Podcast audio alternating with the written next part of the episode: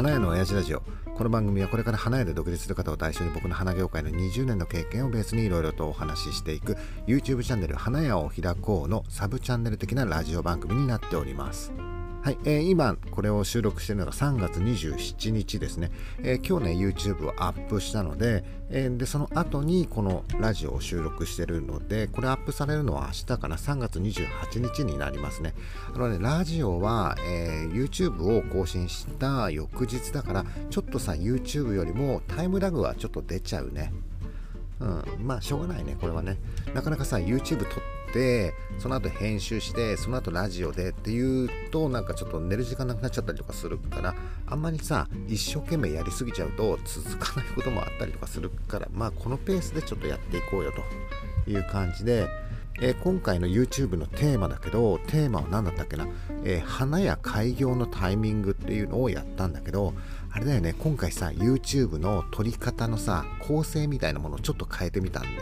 でさ普通だったら他のね YouTuber の人をねちょっと参考にしてさ動画が始まって、えー、最後に大切なお知らせがあるのでぜひ最後までご覧くださいみたいな感じでさ言うとさなんかほら最後まで見てくれてお知らせをみたいな感じでそういうのをさやろうと思ってやってたんだよね。やってたんだけどさお知らせにたどり着いてないっていうことが分かったからそっかお知らせをちょっと前に持っていかないとなんかさ伝えたいことが伝わんないんじゃないかなと思って今回は最初にさテーマだけ言ってでちょっと先にお知らせさせてくださいみたいな感じでお知らせを入れたんだよ。そしたらさお知らせがさ長くなっちゃってさお知らせがさ 78分かかっちゃったんでね。そうするとさおなんかさ最初にさテーマだけ言ってるじゃない？そうすると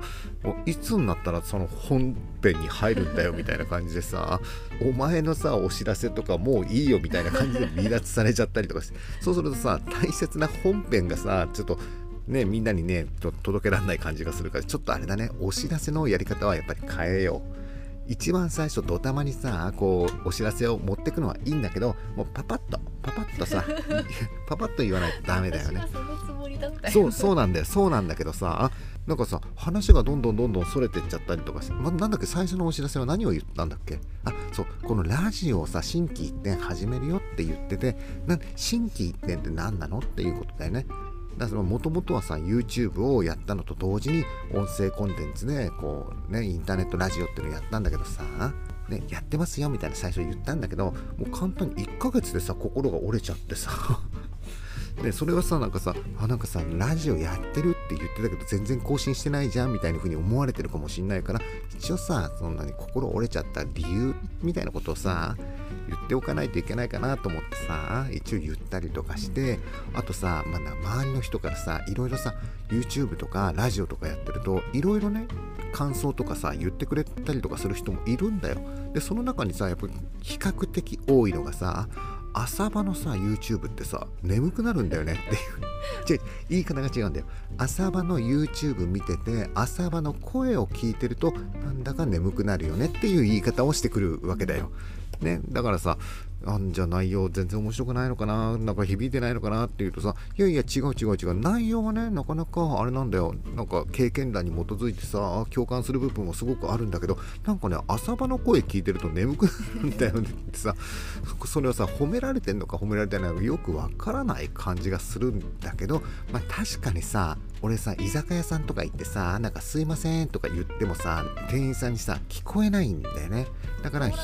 通らない声なのかもしんないね。だからこれがさいいのか悪いのか分かんないんだけどもしかしたらこういう YouTube チャンネルでさ花屋のなんかこう経験談を語るっていう声質としてはちょっと違うのかもしれない。何か別のさこの声でなんか使えることがあるのかもしれないっていうぐらい人とはちょっと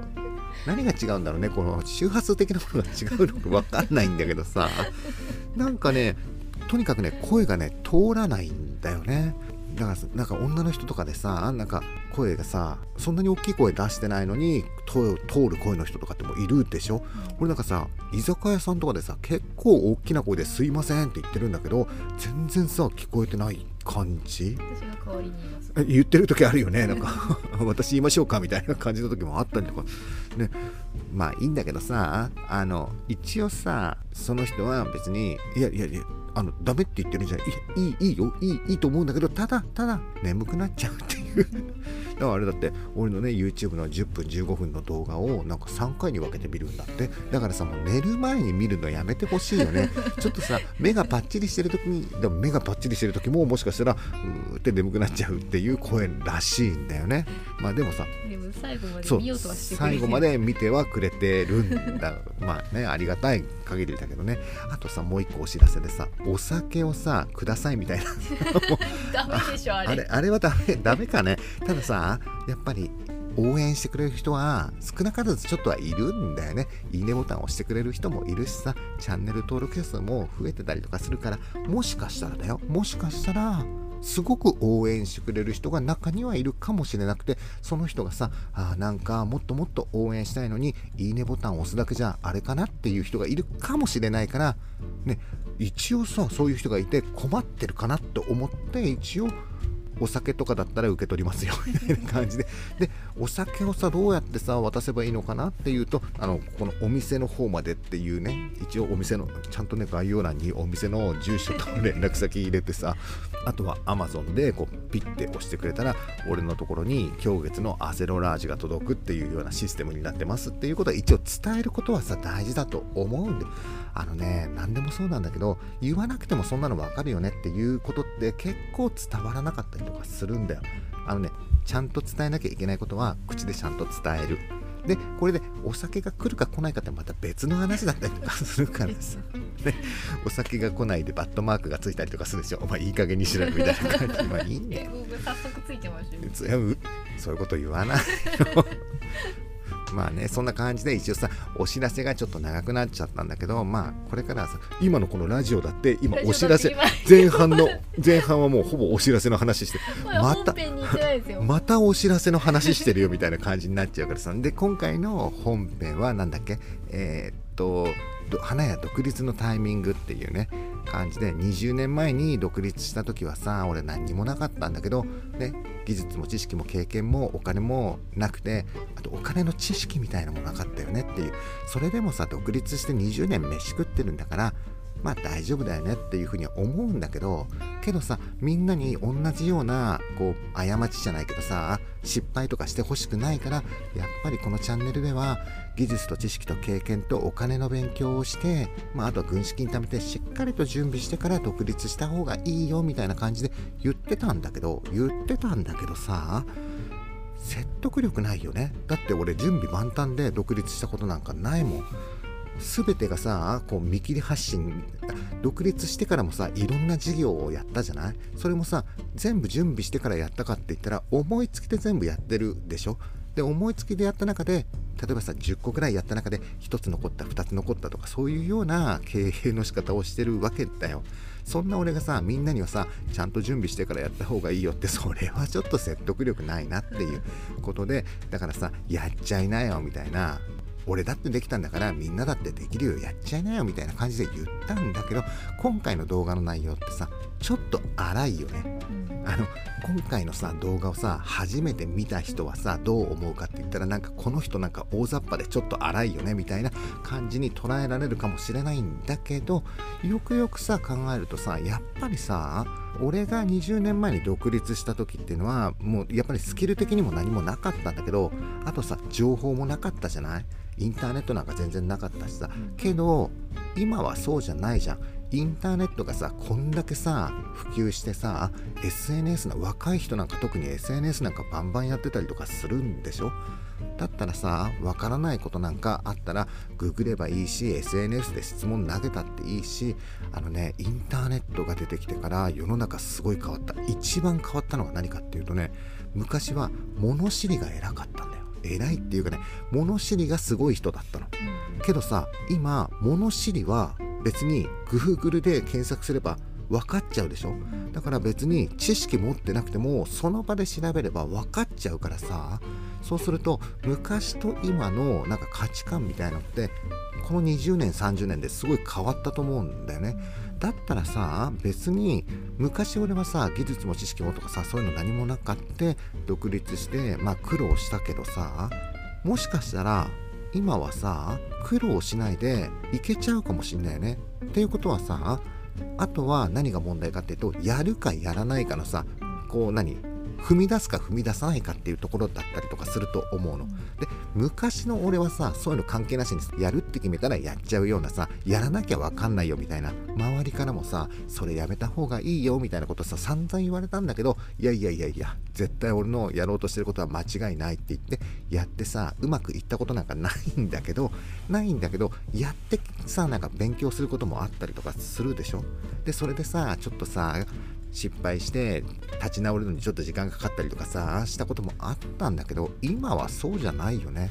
結構さインターネットとか使うとそんな大きな間違いとかはしないような気もするしさ。で実際やってみたらもしかしたらトントントンとうまくいっちゃうこともあるかもしんないよね、またださインターネットだけじゃわからないことも結構あったりとかするでしょ？実際独立してからの方がさ勉強になることとかいっぱいあったりとかするじゃん。でもそんなのさ、えー、花屋さんで働いてたり専門学校で勉強したりでもさそんなのいくら勉強してもそんなの答えなんか出てこないじゃん。やっぱり実際にやってみないとわからないことっていうのはやっぱ多いからさだだったらもうさある程度勉強できることっていうのはインターネットを使ったりとかしてさ知ることはできるからだったらあとはもうやっちゃって経験するしかないんじゃんって。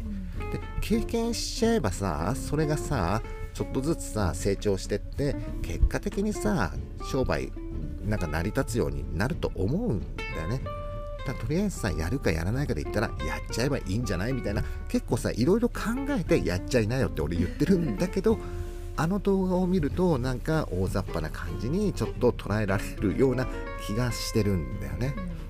そうあとはさみんながさ漠然となんかこう独立するのに足踏みしちゃう理由としてはさ多分お金のことが結構多かったりすると思うんだよね。お金稼げなかったらどうしよう給料取れなかったらどうしよう、ね、支払いできなかったらどうしようとか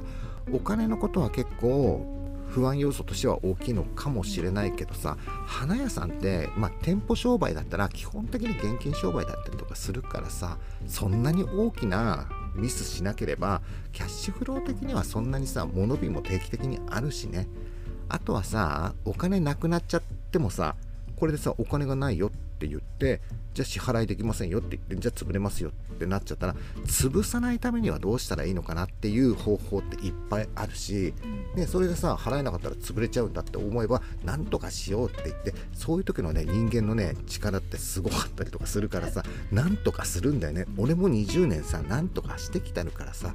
やっぱね独立して最初のね5年はねお金のねことはちょっとね悩んだねお金回んないよどうしようみたいな時はちょっとねなんか定期的にあった。まあそれはさなんか俺キャバクラとかさスナックとかでさお金使っちゃったっていうさ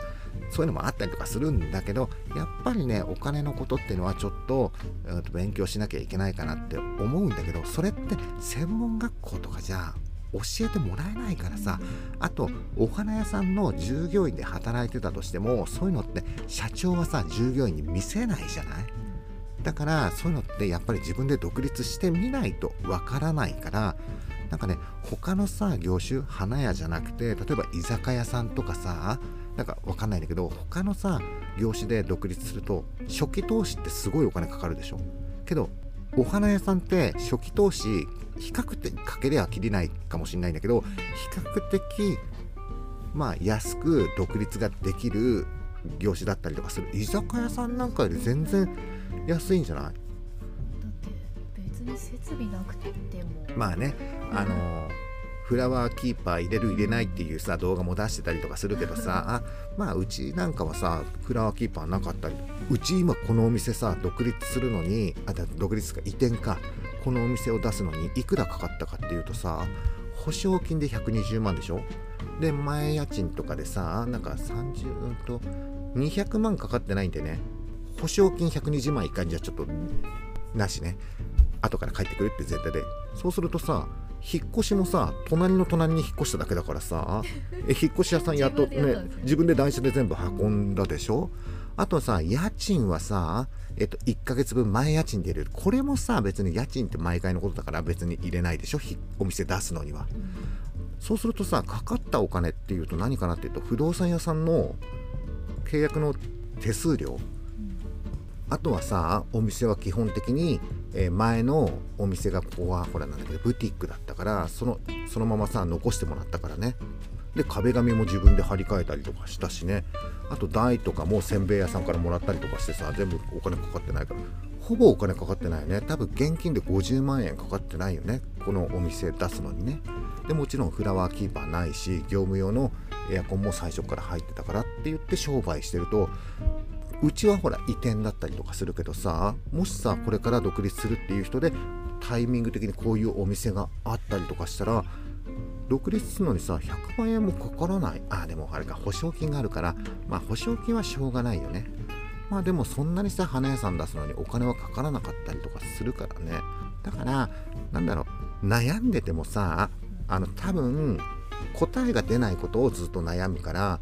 だったらもうやってとりあえず壁にぶち当たってみる。そんなさそんな高い壁じゃないからだからピョコって乗り越えられることもあったりとかするからね。あとはあれだよね。えっ、とよくわからないんだけどなんか失敗談みたいなものってのもさ俺いっぱい持ってたりとかするからさこの YouTube チャンネルとかラジオとかで、まあ、どんどんさ失敗談みたいなものを話してったりとかするとあこういうことでこんな失敗するんだみたいなそんなさ失敗の話なんだから山ほど持ってるからさ、ね、じゃあこれからはさ YouTube でちょっと失敗談中心に失敗談中心に話すのってちょっと俺もかっこつけたいなっていうところもあったりとかするけどまあいいか失敗談とか話してまあなんかさこれから独立する人たちの参考になるんだったらまあ別にさ失敗談だったらいっぱいあるからそんな話もちょっとしていこうという感じにしていこうか。はい、えーそんな感じでもうあれだね毎回ラジオはさグダグダだね。あの YouTube はさなんかさやっぱカメラの前で喋ったりとかするからさあかしこまってるあれでもかしこまってたりとかしてるのよ。ラジオは結構グダグダだったりとかするよね。でこんだけさグダグダだったらラジオはさやっぱりもうちょっとだけさ更新頻度を上げてもさいいかなっていう。今さ、えー3月の後半だから一番忙しいよね。市場もやっぱりワーワーしてるしね。だからまあちょっと大変かもしれないんだけど4月なんかさもう何にもないんだよ。だったらねラジオで遊んでたりとか YouTube 撮って遊んでたりとかしてた方がさねこう4月さ何もさお店が暇だったりとかしてさ何もすることがなかったりとかするとさ腐るんだよ。そうするとさ母の日さよっこらしょって腰上げるのが大変だったりとかするからさ。まあこんな感じでラジオはグダグダでやっていこうと思いますのであの YouTube の花屋を開こうチャンネルとこのねラジオ、えー花屋の親父ラジオねこちらもどうぞよろしくお願いします。ということでまた次回、えー次回あさってあたりにねまたねできたらいいよね。ちょっとね不定そうねそうそうそうそう。ねあのねなかなかね俺自分に甘いからね今日はいいかな飲んじゃおうかなとか言ってなかなかね、えっと定期的にできるかどうかわからないんですけどこんな感じでまあぐだぐだやっていこうと思いますのでまたぜひ聞いてください。バイバイ